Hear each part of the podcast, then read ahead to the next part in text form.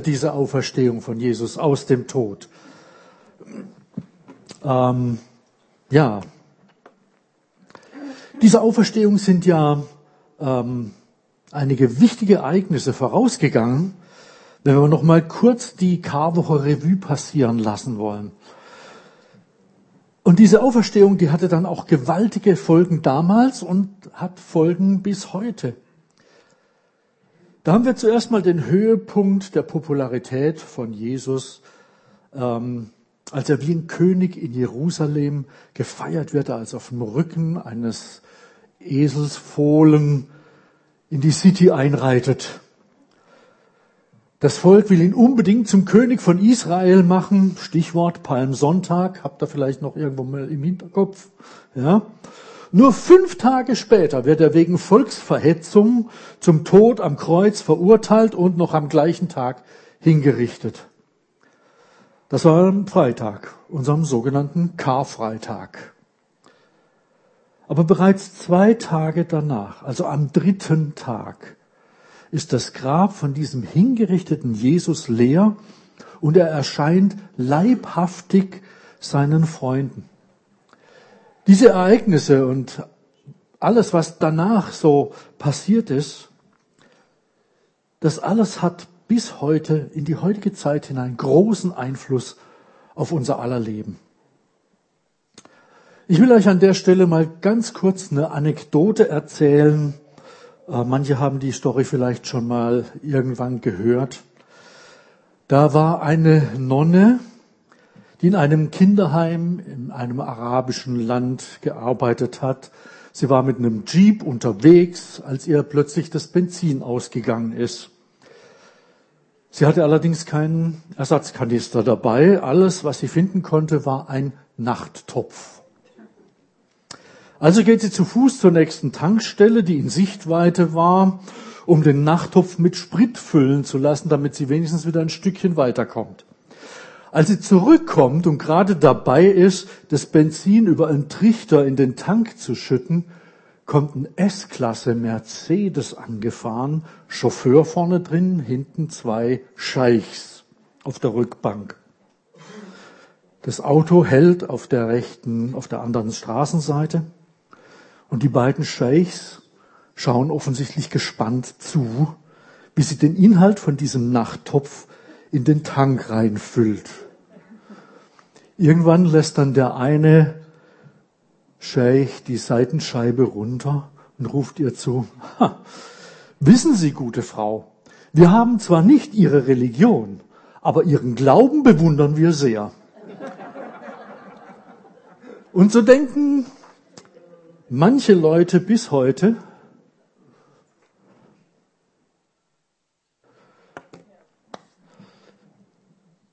dass es völlig absurd und komplett hirnrissig ist, daran zu glauben, dass Jesus tatsächlich von den Toten auferstanden ist. Man müsste im Prinzip genau diese Art von Glauben haben, den man braucht, um sein Auto mit dem Inhalt von einem Nachttopf zum Laufen zu bringen. Ja? Wäre vielleicht auch mal eine tolle Alternative, denn äh, bei den Spritpreisen heutzutage, das ist schon mal, ja, ja, also ich bin dafür, dass das funktioniert. Aber ich gebe schon zu, das ist eine gewaltige Zumutung für unseren Intellekt.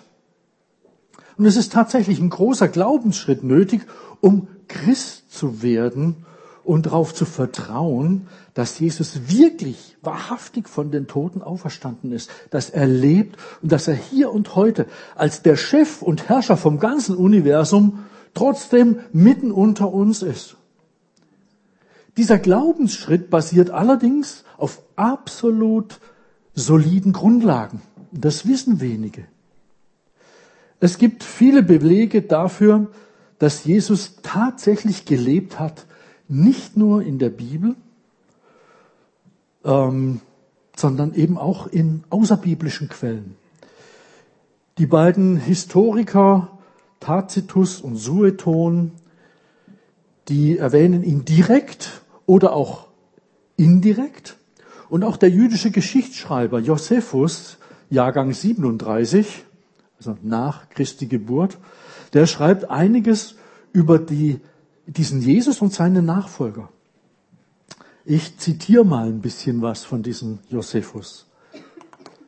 Er schreibt, nun gab es um diese Zeit Jesus, einen weisen Menschen, wenn es denn recht ist, ihn einen Menschen zu nennen, denn er war ein Wundertäter und ein Lehrer für die, die die Wahrheit mit Freuden annahmen. Er gewann viele Juden und viele Heiden als Gefolgschaft. Er war der Christus. Und als Pilatus ihn auf Verlangen unserer führenden Männer zum Kreuzestod verurteilte, wichen jene, die ihn von Anfang an liebten, nicht von seiner Seite, denn er erschien ihnen am dritten Tag wieder zum Leben erwacht, wie die göttlichen Propheten dies neben unzähligen anderen wunderbaren Dingen über ihn vorausgesagt hatten. Diese Gruppe der Christen, die nach ihm benannt sind, existiert bis auf den heutigen Tag. Wow. Aber auch das Neue Testament, also der zweite Teil, der hintere Teil der Bibel, ist historisch ein ganz starkes Beweisstück. Da kommt natürlich sofort die Frage auf, wie kann man nur behaupten, dass das Neue Testament, also dieser zweite Teil, erhalten geblieben ist, wie, wie es ursprünglich geschrieben wurde? Nun, da gibt es eine wissenschaftliche Methode namens Test, äh, Textkritik. Und da wissen wir sehr zuverlässig, was die Autoren damals tatsächlich geschrieben haben. Grundsätzlich gilt, je mehr Handschriften wir haben, desto weniger Zweifel gibt es am Original. Das Neue Testament, das muss man wissen, ist im Vergleich zu allen anderen historischen Werken aus dem Altertum das mit Abstand am besten belegte Dokument. Muss man einfach wissen, wenn man sich mit der Bibel und ihren Aussagen beschäftigt. Manche sagen dann, na ja, aber eigentlich ist es doch egal, an was man glaubt. Hauptsache, man glaubt überhaupt an irgendwas. Ja, das ist ja heute auch wieder ganz üblich. Eine andere Reaktion könnte sein, ach weißt du, für, für dich mag das ja gut sein, aber für mich ist das irgendwie nix. Nur, wenn der christliche Glaube auf Wahrheit beruht, also auf objektiven Tatsachen, dann ist er für jeden Menschen von allergrößter Bedeutung. Seid ihr einverstanden? Der christliche Glaube, der ist völlig bedeutungslos, wenn er falsch ist. Wenn er aber auf Wahrheit beruht, dann hat er eine unendlich große Bedeutung für jeden. Und eins kann er auf gar keinen Fall sein. So halbwegs wichtig. Also entweder oder. Es gibt jedenfalls zahlreiche Belege und Beweise dafür, dass der christliche Glaube auf Wahrheit, also auf Tatsachen beruht. Die religiösen Führer damals, die haben gedacht, mit der Hinrichtung von Jesus sei der ganze Spuk vorbei, beendet. Aber tatsächlich ging es jetzt erst richtig los. Denn da war plötzlich eine große Anzahl von Personen in Jerusalem, die glaubhaft bezeugt hat, dass dieser Jesus auferstanden ist und lebt. Und wie zum Beweis dafür sind dann auch noch viele übernatürliche Dinge, wir nennen sie auch Wunder, passiert, die diese Menschen im Namen von diesem Jesus Christus getan haben. In der Apostelgeschichte Kapitel 5 in den Versen 15 und 16 wird uns Folgendes berichtet. Man trug die Kranken auf die Straßen und legte sie dort auf Betten und Matten. Wenn Petrus, also einer von diesen Leuten, die seine Auferstehung bezeugt haben, wenn, wenn Petrus vorbeiging, sollte wenigstens sein Schatten auf den einen oder anderen von ihnen fallen. Auch aus der Umgebung von Jerusalem brachten viele Leute Kranke und Besessene und alle wurden gesund. Wow, wow, wow, wow, wow. Darüber hinaus haben die Freunde von Jesus, auch Jünger und Apostel genannt, die haben laufend im Tempel verkündet, dass Jesus der von Gott gesandte Messias ist und dass er auferstanden ist. Das war, natürlich schon sehr bald für die Religionsbehörde etwas zu viel. Man ließ diese Leute einfach mal mit einem Abführmittel versehen, also verhaften. Ja? Und ähm, Da sagt doch dieser Petrus, der mit den anderen verhört worden ist, Folgendes. Den Jesus, den ihr ans Kreuz geschlagen habt und hingerichtet habt, den hat der Gott unserer Väter vom Tod auferweckt. Apostelgeschichte 5, Vers 30. Und hier werden uns zwei Dinge über Jesus mitgeteilt. Erstens, er ist hingerichtet worden und ist gestorben. Er war wirklich tot. Nein, es war kein Scheintod, den Jesus am Kreuz erlebt hat. Jesus war buchstäblich mausetot. Und als die Lanze des römischen Soldaten und vom Hinricht Hinrichtungskommando durch seine Brust ging, flossen Blut und Wasser, also Serum heraus. Das ist ein ganz deutliches Zeichen dafür, dass er bereits tot war zu dem Zeitpunkt. Pilatus wollte nämlich ganz sicher gehen, bevor er den Leichnam für die Beerdigung freigegeben hat. Und der Kommandant dieser Hinrichtungstruppe, der musste einen Bericht abliefern, musste es selber bezeugen. Das war nämlich rechtlich so festgelegt. Jesus war definitiv tot. Und so wurde er als Toter ins Grab hineingelegt. Sogar bewacht wurde dieser Tote, nachdem das Grab zusätzlich auch noch versiegelt worden war.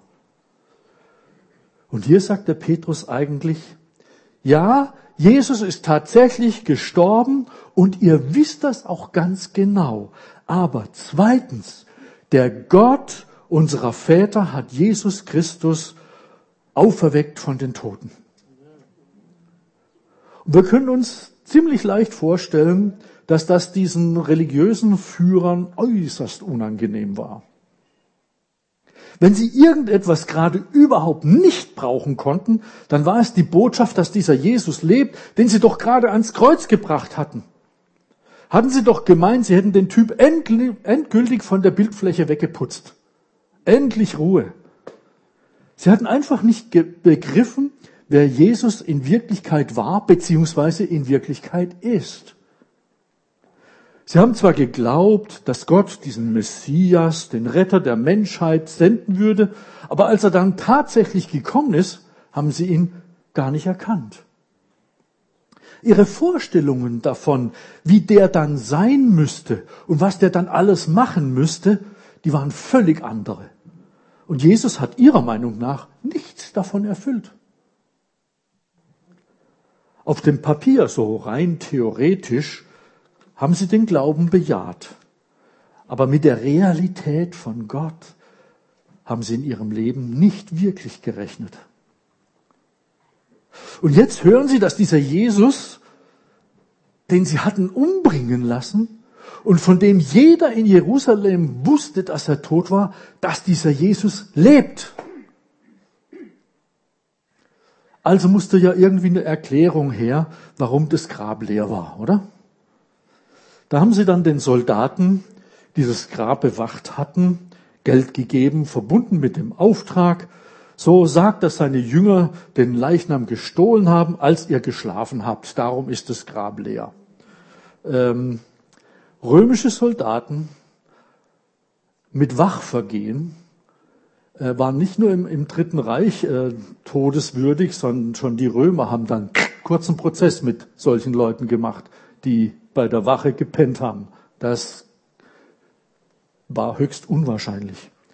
Und offensichtlich haben damals nicht viele Menschen diese Story geglaubt. Die haben das eher unter Fake News abgehakt, oder? Warum denn? Plötzlich gab es eine ganze Reihe von Leuten, die gesagt haben, hey, mir ist Jesus ganz persönlich begegnet, nachdem er gestorben und offensichtlich wieder auferstanden war. Da war eine Frau, da war ein Mann, da waren zwei, da waren zehn, da waren auf einmal 500, die glaubhaft bezeugt haben, Jesus ist uns als Lebender begegnet. Er hat mit uns gesprochen, er hat mit uns gegessen, wir konnten ihn berühren. Als die sogenannten Evangelien geschrieben wurden, das sind die ersten vier großen Abschnitte im Neuen Testament, also diesen zweiten Teil der Bibel, da konnte keiner sagen, ach, das, was hier geschrieben ist, das stimmt doch alles gar nicht. Denn zu dem Zeitpunkt haben noch sehr viele von den Leuten gelebt, die Jesus nach seiner Auferstehung mit eigenen Augen gesehen hatten und die ihm begegnet waren. Das kann man vielleicht heute sagen, oh ja, ob das nicht ein Märchen ist, was die damals so aufgeschrieben haben. Aber wir haben eben diese Berichte, die von Menschen in einer Zeit geschrieben wurden, als noch Hunderte von denen gelebt haben, die das hautnah miterlebt hatten.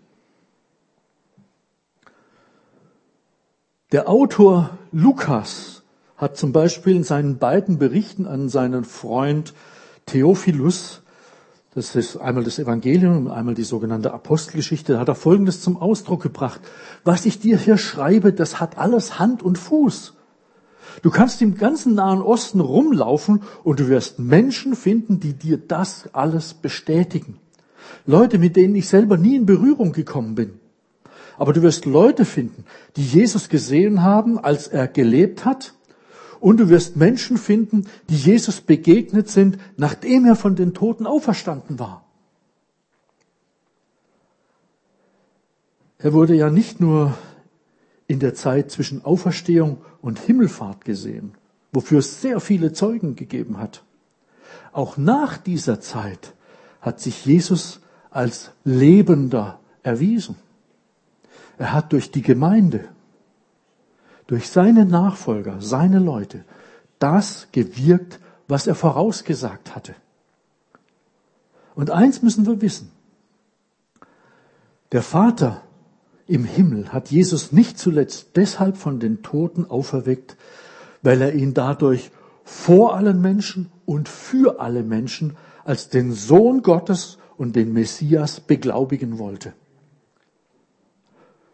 Wozu hat Gott ihn denn auf diese Erde geschickt?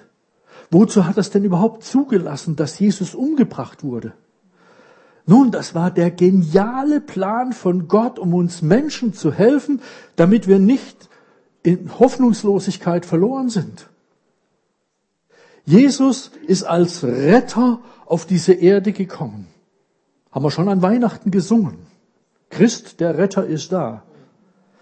Er will uns retten von unserer Schuld und von der tiefsten Not des Menschen, nämlich der Sünde, diesem Widerspruch gegen Gott.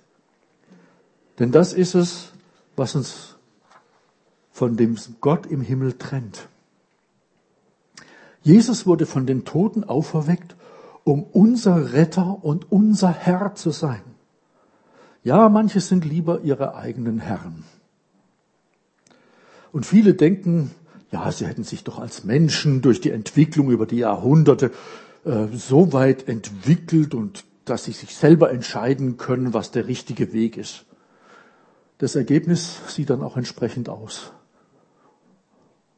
Stichwort Nachrichten, Zeitungen, guckst dir an, du weißt Bescheid. Nein, jeder von uns braucht einen Herrn über sich. Und der einzige Herr, bei dem es sich echt lohnt, sich ihm anzuschließen, ist dieser Jesus. Lass ihn Retter und lass ihn Herr von deinem Leben sein. Du wirst es nicht bereuen. Ich verspreche dir es in die Hand rein. Es, er gibt Frieden. Er gibt Ruhe. Er gibt Hoffnung. Er gibt Kraft. Er gibt dir das, was du dir ganz tief in deinem Innersten äh, ersehnst. Er ist für dich an deiner Stelle gestorben. Er ist für dich auferstanden. Und er hat damit den Tod besiegt. Deshalb gilt auch sein Tod für dich, aber auch der Sieg über den Tod. Beides gilt für dich.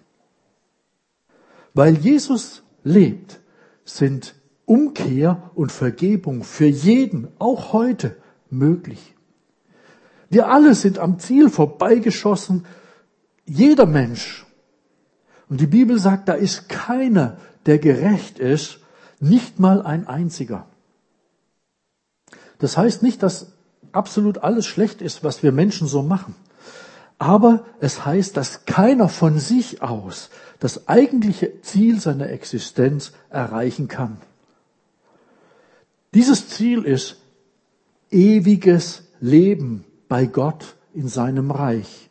Und dabei geht es nicht einfach nur um eine nie mehr endende Existenz, sondern vor allem um die himmlisch-göttliche Qualität von Leben schlechthin.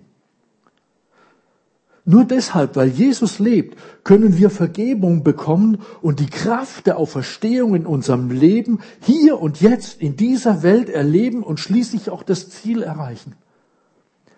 Die Apostel, diese engen Freunde von Jesus, die haben gesagt, wir sind Zeugen von dem, was wir hier weitergeben, denn wir haben es buchstäblich gesehen, dass Jesus lebt. Wir sind Zeugen dafür, wie er uns verändert hat. Kurz, wir wissen, dass die Auferstehung von Jesus Realität ist, weil wir das miterlebt haben und jeden Tag die Auswirkungen davon erfahren. Und so wird jeder Mensch, der von seinem eigenen Weg umkehrt, einen U-Turn macht, der Vergebung durch Jesus erlebt, der sich auf das Reich Gottes ausrichtet, auch Gott persönlich und die Kraft der Auferstehung erleben. Die Auferstehung von Jesus soll dir die absolute Gewissheit geben, dass es wahr ist, was es heißt im Römerbrief Kapitel 8, Vers 31. Was sollen wir noch weiter sagen? Gott ist auf unserer Seite. Wer kann uns da noch etwas anhaben?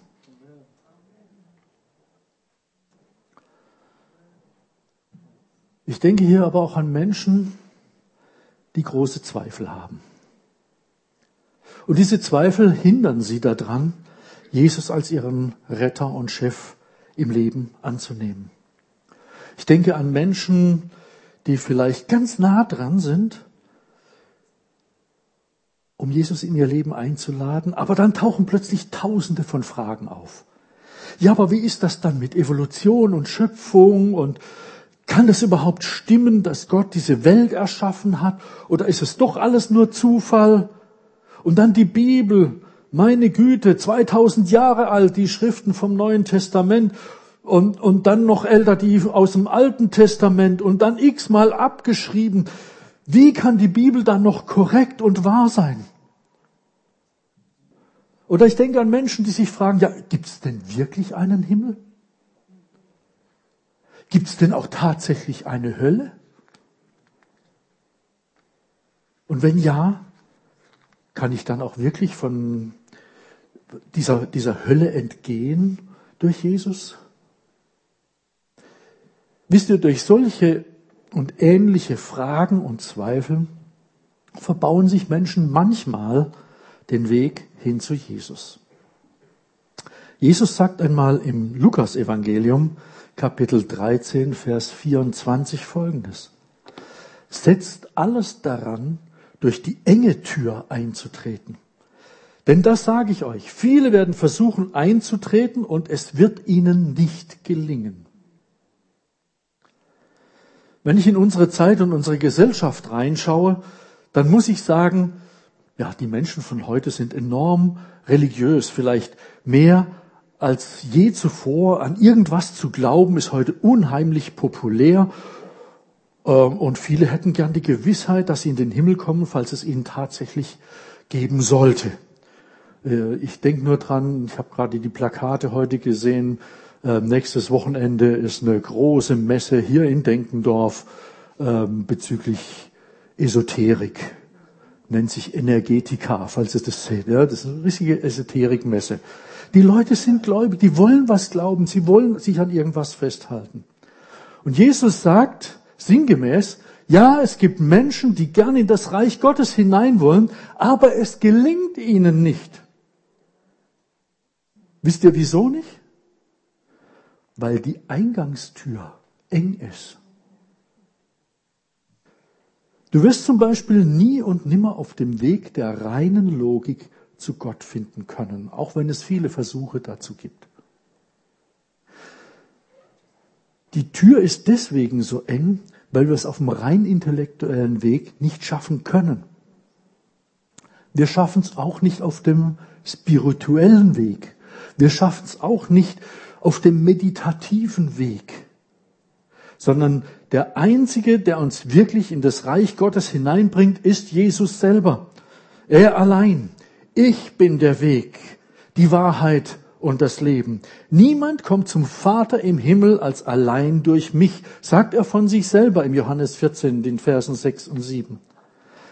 Keine Religion, keine Kirche, auch diese hier nicht, kein Guru, kein Pastor, kein Papst, kein was auch immer kann das bewirken. Ich kenne Menschen, die wollen durch Beichten gerettet werden. Andere versuchen es, indem sie möglichst häufig das Abendmahl feiern und viel in die Kirche rennen. Viele versuchen es, indem sie viele gute Werke tun und anständig leben. Aber jetzt hör gut zu. Das ist die breite Tür.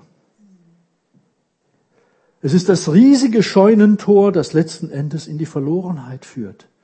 Nur Jesus, der Auferstandene und Lebendige, rettet uns davor. Und ich möchte dir heute Folgendes sagen. Vielleicht bist du hier und hast hunderte von Fragen und auch Zweifeln. Ich selber bin ja von der Ausbildung her äh, Naturwissenschaftler. Und was habe ich mich gegen die äh, Schöpfungsauffassung gewehrt, habe dagegen gekämpft, habe alles Mögliche versucht und Bücher gelesen und gemacht. Okay, und es ist durchaus wichtig, sich mit Fragen und Zweifeln, die man so hat, auseinanderzusetzen. Aber dabei sollte man eben nicht stehen bleiben. Wisst ihr, wie ich meine Zweifel überwinden konnte? Ich bin zuerst mal zu Jesus gegangen. Wisst ihr, das ist der Schlüssel. Komm zuerst mal zu Jesus. Und hinterher hast du noch viel Gelegenheit, mit all den Zweifeln und Fragen in deinem Leben umzugehen.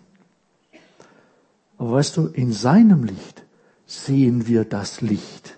In seinem Licht wirst du erkennen und wirst du Erkenntnis gewinnen. Und das ist echt gewaltig. Und die Bibel sagt heute, wenn du seine Stimme hörst, wenn du sie wahrnimmst, dann verschließ dein Herz nicht, mach's nicht hart. Die Auferstehung von Jesus setzt in denen, die auf ihn vertrauen, eine ungeheure Kraft frei.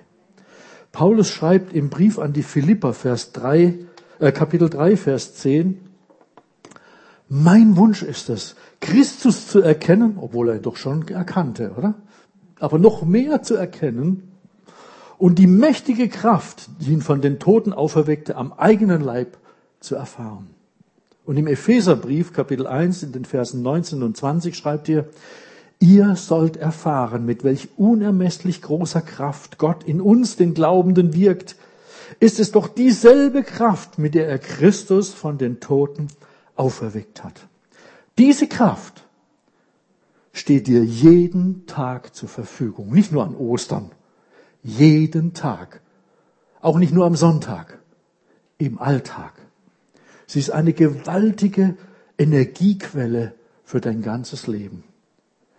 Und der Schlüssel zu dieser Kraft ist der, Christus in euch. Die Hoffnung auf Gottes Herrlichkeit. Kolosser 1, Vers 27b. Und so möchte ich gern noch mit uns allen beten. Jesus, ich bin so begeistert und ich danke dir, dass du für mich, für uns alle gestorben und tatsächlich auferstanden bist. Und ich möchte dir heute einmal mehr Danke sagen, dass du mich persönlich eingeladen hast, zu dir zu kommen, dich überhaupt mal kennenzulernen und ein verändertes Leben mit dir zusammenzuführen. Ich bin so froh, dass du für meine Fehlhaltung, meine Fehlleistungen und für meine Schuld am Kreuz gestorben bist. Und ich will jetzt einfach alle Zweifel und alle Fragen, die ich alle auch noch habe, einfach auf die Seite legen. Ich danke dir einfach, dass du mir jede Dummheit, jedes Versagen und alle Schuld vergeben hast. Und Jesus, bitte komm und lass deine Auferstehungskraft in mir und an mir durchbrechen. Befähige mich durch den Heiligen Geist, mein Leben mit dir gemeinsam und aus deiner Kraft herauszuführen. Und so fasse ich heute Morgen wieder neu den Entschluss, dir und deinem Wort zu vertrauen, und zwar sehr viel mehr als meinen eigenen Gefühlen und meinen eigenen Ideen und Gedanken. Denn du bist die Wahrheit und in dir ist die Wahrheit. Danke, dass ich nicht länger mit meinen Zweifeln leben und kämpfen muss und dann doch nicht weiterkommen. Ich bin bei dir geborgen. Und danke, dass diese Zweifel und Fragen überwunden sind durch deine Auferstehung von den Toten. Und dass diese Kraft der Auferstehung jetzt in meinem Leben zum Tragen kommt. Amen. Amen.